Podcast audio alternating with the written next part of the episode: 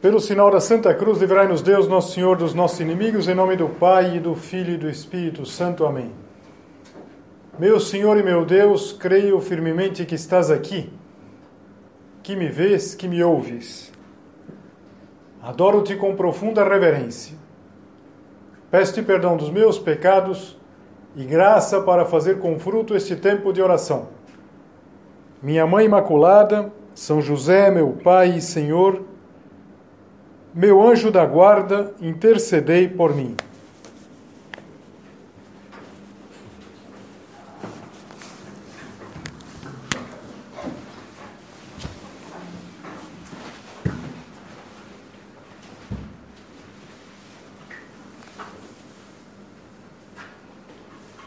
Dentro da sequência dos pecados capitais, hoje nos corresponde meditar na luxúria que é o pecado relacionado com a falta de castidade, a falta do domínio da sexualidade. E nós vamos, mais uma vez, usar aquele esquema que nós já utilizamos para soberba, para avareza, que é aquele esquema com os espelhos. Considerar os espelhos das nossas reações, o espelho das nossas reações, das nossas palavras e das nossas ações, para, de uma maneira reflexa, a gente conseguir entender é, como enfrentar esses pecados que a gente já viu. São pecados que fazem parte da nossa realidade. O problema não é que nós os tenhamos instalados. Nós temos que, isso sim, combater e combater de uma maneira eficaz. Todos nós sentimos a inclinação para soberba, avareza, luxúria, inveja, gula, ira e preguiça. Mas desta vez, eu queria inverter um pouquinho a ordem e começar pelo espelho das palavras, porque essa meditação também tem que ser, penso que deve ser, um pouquinho diferente, porque nós vamos é, fugir das palavras de luxúria, fugir das palavras impureza.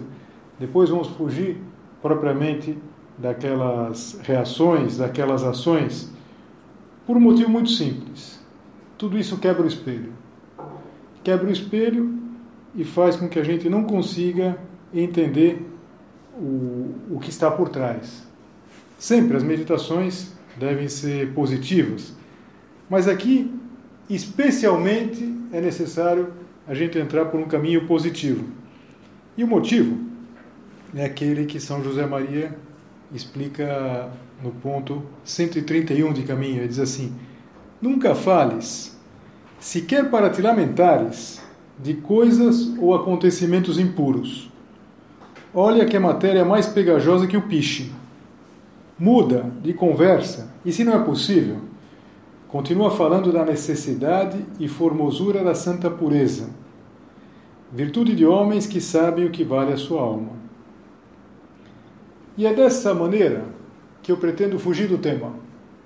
É dessa maneira que eu pretendo, falando da necessidade e formosura da santa pureza, considerar aquilo que fica espelhado no espelho das palavras, aquilo que fica no espelho das reações e das ações.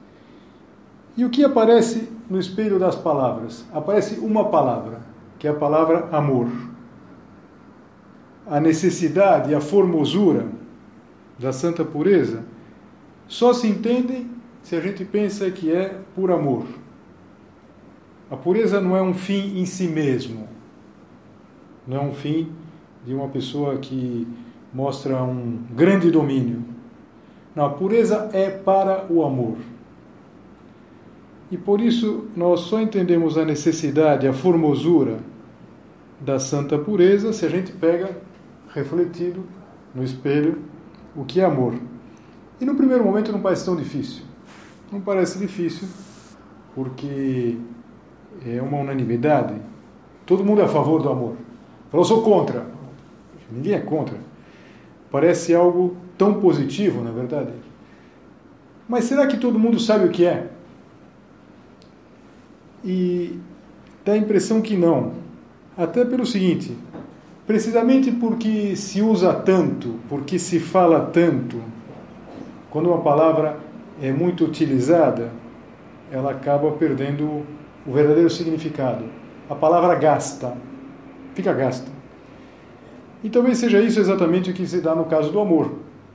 A palavra amor, ela muitas vezes ela não é bem utilizada. Se fala muito de amor, mas às vezes não é exatamente o que nós deveríamos estar vendo no espelho. Por exemplo, às vezes se chama de amor o que é vaidade. Por exemplo, um rapaz, ele pode ter uma namorada muito bonita com uma espécie de enfeite da própria personalidade. Puxa, eu tenho um carro bom, moro numa casa boa, eh, faço uma boa faculdade, tenho que ter uma namorada bonita. É o amor da vida dele? Dá para perceber que o amor da vida dessa pessoa é ele mesmo, está pensando nele mesmo. Outras vezes, muitas outras vezes, o amor é uma autoafirmação. E, por exemplo, se a irmã mais nova arrumou um namorado, a irmã mais velha fica brava, não pode ficar para trás. Ou então está chegando o dia dos namorados e uma moça pode pensar, mas é muito ruim não ter um namorado no dia dos namorados. Mais ou menos como se quebrasse a televisão na véspera do começo da Copa do Mundo. Como que eu vou sem televisão, sem Copa do Mundo, como o dia dos namorados, sem namorado? Repara, é uma autoafirmação, uma busca de si mesmo. Outras vezes, pode ser uma mera necessidade sexual. Se necessita de um namorado, de uma namorada, como de um carro, como de um equipamento, como de um bom lugar para morar, para garantir um relativo bem-estar.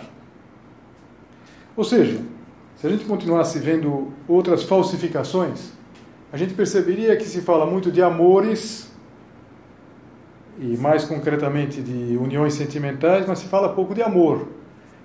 E é isso que a gente deveria ver refletido no espelho. A vida não pode se reduzir aos romances das novelas, a um caso famoso de um artista, de um esportista, porque para muita gente é, isso pode ser quase que uma droga. Vocês sabem muito bem que há pessoas que, quando embarcam nesse mundo, saem do mundo, na é verdade, vão num universo paralelo, toda coisa do universo paralelo, que num primeiro momento parecia uma piada, mas às vezes não é tão piada, pelo menos para muitas pessoas não é piada. Ou seja, se fala muito de amores, mas nenhum desses amores é propriamente amor. E por isso, para a gente entender, ou melhor, para a gente descobrir como lutar para enfrentar o pecado capital da luxúria, é necessário recuperar o sentido do amor, o sentido é, prático, o sentido teórico também. Olha, essa questão é urgente, mas com uma urgência de sinal diferente de outras questões que se colocam na vida de todos nós. Por exemplo, é importante uma maior consciência ecológica? Não tem dúvida. É urgente, importante, mas não é vital e acho que vocês vão entender, eu não estou fazendo um discurso anti-ecologia, é, mas eu posso ser feliz, apesar de todos os problemas ambientais que tem por aí. Eu posso ser feliz, eu não... É urgente uma melhor distribuição da renda, não tem dúvida. Mas eu posso ser feliz, mesmo que ao morrer esse problema não esteja resolvido. Como a gente gostaria de ver resolvido, mas com amor é diferente. O Papa João Paulo II dizia que o homem precisa do amor, senão a vida dele fica sem sentido. Não é possível uma vida sem amor. E, e por isso mesmo, no espelho da palavra, das palavras, é preciso entender, ficar bem espelhado a palavra amor. Eu li um relato de um homem de bastante idade, que ele foi no pronto-socorro para fazer um, um curativo. Ele tinha machucado a mão e estava muito apressado. E ele explicou porque estava atrasado. Ele tinha um compromisso. E enquanto estava lá fazendo o curativo, o médico, que era um médico jovem, quis saber o motivo da pressa. E, e ele disse que ele estava com pressa porque ele precisava ir para o hospital onde estava a mulher dele. Na verdade, era um asilo. A mulher dele estava nesse asilo. Ela sofria de Alzheimer estágio bastante avançado. Ela só podia ficar internada. E já fazia bastante tempo. E, então eu estava com pressa. Enquanto ele terminava o curativo, o médico perguntou se ela não ia ficar assustada ao ver ele todo lá enfaixado. Ele falou, não, ela já nem sabe quem sou eu. E já há quase cinco anos que ela nem me reconhece. E o médico falou, mas se ela já não sabe quem o senhor é, por que essa necessidade de o senhor ir todos os dias, todas as manhãs, tomar o café da manhã com ela? E aquele senhor sorriu e disse mais ou menos assim para o médico: É verdade, ela não sabe quem sou eu, mas eu sei quem ela é. Como é bonito um amor que resiste assim, não é verdade? É, que resiste à passagem do tempo.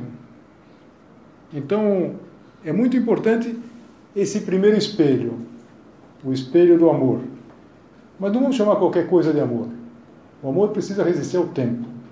Precisa ser alguma coisa que eh, tem essa capacidade. O outro espelho é o espelho das reações. E, novamente, ao invés de a gente pensar em termos negativos, eu fiz o propósito lá no início que não vou falar nada negativo nessa meditação. Nós vamos olhar pelo positivo, olhar pelo avesso, que no caso é muito bom. O que, que a gente vê no espelho quando a gente vai buscar é, a, a, explicação desse, desse tema de hoje. O que, que a gente vê refletido no espelho das reações? É a beleza. Aliás, os espelhos físicos servem exatamente para isso para que as pessoas se arrumem. E qual é a reação diante da beleza? A reação diante da beleza é o encantamento encantamento. Por que, que aquele ancião da história ia todos os dias visitar a esposa dele, já sem memória? E estava encantado com a beleza dela. Mas talvez uma de vocês podia, mas será que ela ainda era bonita? Com tantos anos, com essa doença. E aqui eu me lembro de uma coisa que ouvi de um homem casado, e bem casado, e que ele me contou que dizia para os seus amigos. Acho que é interessante você saber isso aí ele dizia para os amigos: Você quer que a sua mulher fique cada dia mais bonita? Não olhe para as outras. Eu acho que o velhinho da história, é, ele poderia dizer assim: Olha, as moças de 20 anos, elas podem ser até mais viçosas, mas bonita, bonita é a minha mulher. E é verdade. E tanto é verdade que ele ficou encantado ele ficou encantado pelo olhar da esposa, pelo sorriso, é, pelo tom de voz.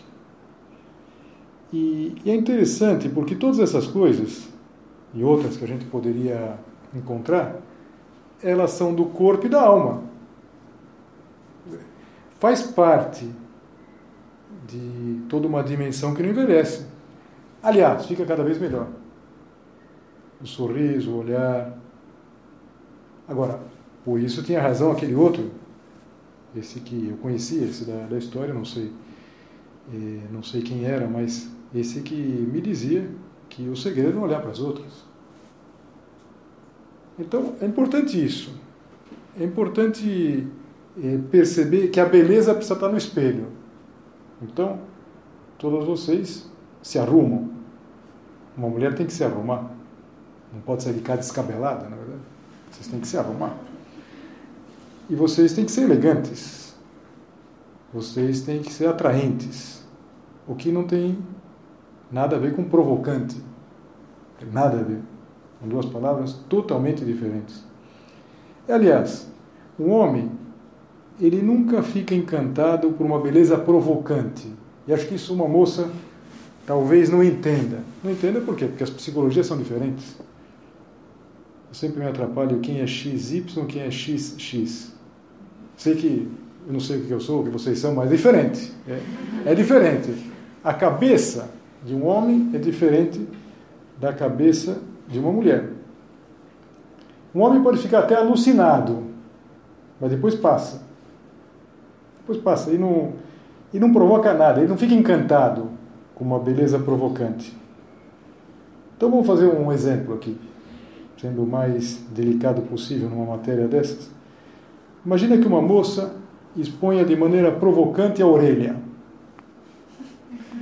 Quando ela passa, acho que tá, todo mundo entendeu, não dá para provocar com a orelha. Mas quando ela passa, talvez os rapazes até olhem, entortem o pescoço e ela até percebe e gosta. Alguém já disse que eh, os homens olham para as mulheres, as mulheres olham para ver se os homens estão olhando para elas. Parece que é assim mesmo. E ela pensa, devem estar dizendo: Nossa, que moça bonita. Só que não estão dizendo, que orelha. Só isso. E se alguém perguntasse, mas ela é bonita? A resposta é simples: não sei, nem reparei. Não, nem reparei. Então, o que, que acontece? Eu acho que é, para lutar eficazmente no tema da luxúria, é importante que nesse espelho da beleza vocês vejam aquilo que vocês são. Quem não lembra daquele diálogo, aquele diálogo emocionante do desenho animado do Rei Leão, quando o, o espírito lá do pai diz para ele: Você está sendo menos do que você é. Que coisa, na é verdade. Que pena uma mulher virar uma orelha. Pena, na verdade, ou, ou outra parte, não sei. Alguma de vocês poderia contra-argumentar. Mas será que todos os rapazes são assim? Será que eles sempre olham para as moças com malícia? Não. Há muitos que são bons cristãos e que se lembram daquelas palavras de Jesus que diz assim: todo aquele que lançar um olhar de cobiça para uma mulher já adulterou com ela no seu coração. Se uma moça está provocante, nem olha. Exatamente porque são normais. Claro. Se uma moça está eh, de uma maneira provocante, uma pessoa que é normal, prefere um rapaz que é normal, prefere não olhar. Agora, é importante a beleza. É importante e essa beleza que é uma coisa, insisto, do corpo e da alma. E que uma mulher, quando ela consegue encantar, é, é, é maravilhoso. Então, voltando. No espelho das palavras, nós buscamos o amor. No espelho das reações, nós buscamos a beleza. E no terceiro espelho, o das ações, o que, que a gente vê espelhado? O sexo. Hoje a gente assiste uma idolatria do sexo. Existe uma, um bombardeio. E o sexo deixa de ser algo santo. Ou não é, nunca vai deixar de ser, mas pode parecer alguma coisa menos santa, mas a gente sabe que é alguma coisa criada por Deus e, e por isso mesmo é algo que é caminho de santidade. Agora, na medida que vem transformado numa mercadoria, absolutamente desvinculado do amor, esse é o ponto, aí está a luxúria. Então, o sexo segue as leis do mercado. Então, existe sexualidade banalizada, sexualidade desvalorizada. Eu gosto de um ponto, de caminho também, que é o ponto 120. E olha, lembrando que esse livro foi escrito no final dos anos 30, ou seja, só para vocês também perceberem que não é que isso é uma coisa que acontece só hoje. Antigamente, bom, antigamente é a mesma coisa. E o ponto diz assim: pureza? Perguntam. E sorriem são os mesmos que vão para o matrimônio com o corpo murcho e a alma desiludida. A gente pode imaginar, talvez você pode imaginar numa conversa, e pureza, pureza, sorri, mais ou menos como se uma pessoa estivesse falando de uma coisa absolutamente anacrônica, que não tem pé nem cabeça. Pureza. mais ou menos como se alguém estivesse convencendo você a ir para a faculdade a cavalo. A cavalo? Não, mas é bom, é, é mais clean, mais ou menos, hein? Mas, é, imagina, é, é uma coisa mais. Você faz esporte, cavalo, cavalo, pureza. Mas são os mesmos que vão para o matrimônio com o corpo murcho e a alma desiludida. Por que o corpo murcho? Porque o sexo desconectado do amor, ele, como tudo que é satisfação momentânea, desilude, murcha. E a alma desiludida, e aqui talvez seja a coisa mais triste que pode acontecer com um rapaz, com uma moça, que é desconfiar do amor. Achar que no fundo, no fundo, o amor é alguma coisa ingênua, pueril, que não se pode propriamente atingir. No fundo, pureza e sorrir. Amor, sorrir. É como se fosse uma coisa que não tem nenhuma consistência. E essa é a pior tragédia. Desconfiar de que possa existir amor. A condição necessária em latim se diz sine qua non, sem a qual não. Por uma pessoa se apaixonar por outra é o encantamento, é a admiração, é querer penetrar no conhecimento, ver como a outra pessoa é por dentro, buscar fazer uma verdadeira viagem psicológica, é descobrir o complemento da beleza exterior. E isso é tudo o que acontece na vida dentro do matrimônio, o sexo nunca foi visto de uma maneira negativa pelo cristianismo. Isso é mentira. Isso é bobagem. No sexo, na entrega entre um homem e uma mulher, que fazem um compromisso para toda a vida, é um caminho de santidade. Alguns de vocês conhecem aquilo que São José Maria dizia, que ele abençoava o amor humano é, com as duas mãos, que dizia, porque não tenho quatro. Claro, porque é maravilhoso. Agora, quando o sexo se banaliza, todo esse processo fica comprometido. Então, por isso, exatamente por isso, é fundamental entender o amor. Voltar lá o espelho daquela palavra, da primeira palavra, esclarecer o que é o amor. Um cristão, ele precisa encontrar essas respostas. E exatamente por isso que quando eu fui tratar dessa, dessa, desse pecado capital, eu fui pelo lado oposto. Eu não falei de impureza. Procurei fugir da impureza. Por quê? Porque a impureza, a luxúria quebra o espelho. E é trágico, é trágico. Um espelho quebrado é trágico. Jesus Cristo dizia isso no Sermão da Montanha, quando dizia assim: Bem-aventurados os limpos de coração, porque verão a Deus. Ver a Deus. E, e é por isso que os cristãos devem lutar por viver a pureza. A gente não vive a pureza simplesmente no sentido de conseguir fazer uma coisa bem difícil, conseguir fazer uma coisa que custa, como uma pessoa pode fazer um regime bem rigoroso. Não, a gente faz a pureza porque a gente quer ver a Deus, quer ver a Deus diretamente, quer ver a Deus nos demais. E esse é o sentido da pureza. Veja, pureza é diferente de puritanismo. O puritanismo, às vezes se fala da moral vitoriana. É, então, como se fosse uma espécie de atitude. Não, não é isso. A pureza é a pureza do coração, é a pureza do olhar, é a pureza daquele homem, daquele ancião, que ele, ele sabia quem era a mulher dele, mesmo que ela já, pela, pela doença, já não soubesse quem era ele. A pureza não é puritanismo. A pureza também não é reprimir-se.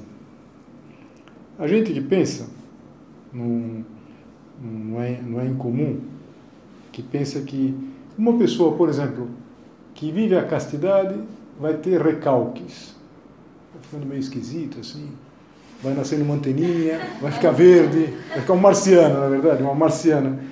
Agora, bastaria ir à sala de espera de um consultório de psicologia e constatar que ninguém está lá por viver a pureza.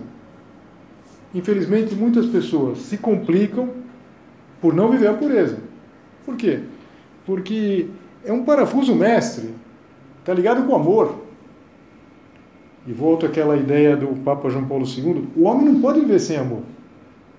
Ele se transforma num mistério para ele mesmo, ele entende a vida. Então, é, é muito importante isso. A pureza é autodomínio? Sim, mas vamos entender bem isso. É aquilo que a gente faz com outros instintos. A gente tem que aprender a, controlar a raiva, por exemplo. Quando a gente quando a gente é criança, a gente não controla, a gente bate, a gente chuta. É, é, mas nós não somos um animal. O animal, quando fica irritado, morde. A gente não morde. É, a gente sabe dominar o instinto não sei, de alimentação. E é natural que, diante do instinto sexual, que é comum a todas as pessoas, todas as pessoas normais, que a gente saiba também se comportar como um, uma pessoa que tem, tem alma. Nós não somos um animal, nós não somos animais. E é um empobrecimento muito grande, um empobrecimento nas palavras, mas que às vezes denotam, por exemplo, confundir sexo com amor no sentido de eh, a relação sexual é amor, fazer amor. O sexo pode ser manifestação de amor, claro que pode. Mas, desculpa falar, um animal não faz amor. Não dá para usar essa expressão. Eu gosto muito de uma expressão do São José Maria que ele diz assim: o grande privilégio do homem é poder amar. Só o homem pode amar. O cachorrinho pode, sei lá, ter aquela, aquela afeição pelo dono, ele, mas amar significa transcender o efêmero, o transitório. Amar é essa capacidade que vai fazer com que um homem de idade ele continue vendo a mulher dele bonita. E não como iludido, hein? Isso é muito importante. Não é quem está iludido, é que ela é bonita mesmo. É que ela é bonita. Agora, é, se não se transcende, se se corre atrás do prazer é, por uma simples satisfação do instinto, a outra pessoa não tem importância nenhuma. Custa. Claro que custa. Custa para qualquer pessoa bem constituída, qualquer pessoa normal. E algumas vezes pode custar mais, sem dúvida. Agora, é, o preço é, é, é pesadamente, porque é uma coisa muito grande. Então, coisas práticas. Claro que uma palestra como essa podia se centrar só no que eu vou dizer agora, aspectos práticos da nossa luta, mas aquilo que a gente assiste, é, as séries, e novamente, para vocês não pensarem que é só uma coisa, não, o padre aí está falando porque ele é velho, ele está falando as coisas agora, que o mundo está um descalabro. Não, não. O John Wayne, acho que já ouviram falar, do grande John Wayne lá da, dos, dos filmes de, de, de faroeste, ele dizia, não sei, nos anos 60, 70, ele dizia assim, tem filmes que eu não deixaria nem meu cavalo assistir. então, de fato, tem filme que nem, nem para cavalo, na é verdade. E tem séries que são assim, nas conversas, nas modas, nos ambientes que se frequenta. E, e aqui uma, uma pessoa, eu diria um homem, uma mulher, mas especialmente uma mulher, deveria pensar, quer dizer, nós fomos comprados por um grande preço, aquilo que diz São Paulo. Mas insisto, sempre uma luta positiva. O cristão não vive dizendo não à luxúria. Mas nós vamos dizer sim ao amor. Esse é o grande negócio da nossa vida. E pode ser o amor a uma outra criatura, ou pode ser o celibato. E veja, e quem vive o celibato não é uma pessoa que, por assim dizer, desaplicou, tirou um aplicativo. Ficou uma pessoa que, não, eu preciso ser homem. Uma mulher que vive o celibato precisa ser mulher porque faz parte da nossa constituição. Até nos cromossomos, na verdade, que eu confesso mais uma vez que não sei se é X ou Y aí, mas até na, na, em toda parte. E nós temos que sim ao amor, ao amor da nossa vida. Esse é o grande desafio. A criatura que melhor viveu essa virtude, nós sabemos quem é, Nossa Senhora. Nossa Senhora que é Virgem Puríssima, Mãe Puríssima. E vamos pedir a ela, que é nossa mãe, é Mãe de Deus e Mãe Nossa, que a gente saiba sempre lutar por dizer que sim, dizer que sim ao amor. Pensar nesse espelho, no espelho do amor, no espelho da, da beleza e no espelho do sexo. Porque o sexo para nós é a realidade da nossa vida. Se é homem ou mulher. E nós, nessa nossa Constituição, é exatamente sendo homens e mulheres que nós podemos dizer que sim a Deus, que nós podemos nos santificar.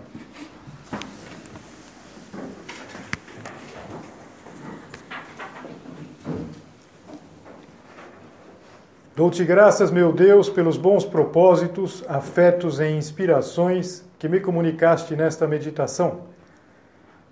Peço-te ajuda para os pôr em prática. Minha Mãe Imaculada, São José, meu Pai e Senhor, meu anjo da guarda, intercedei por mim.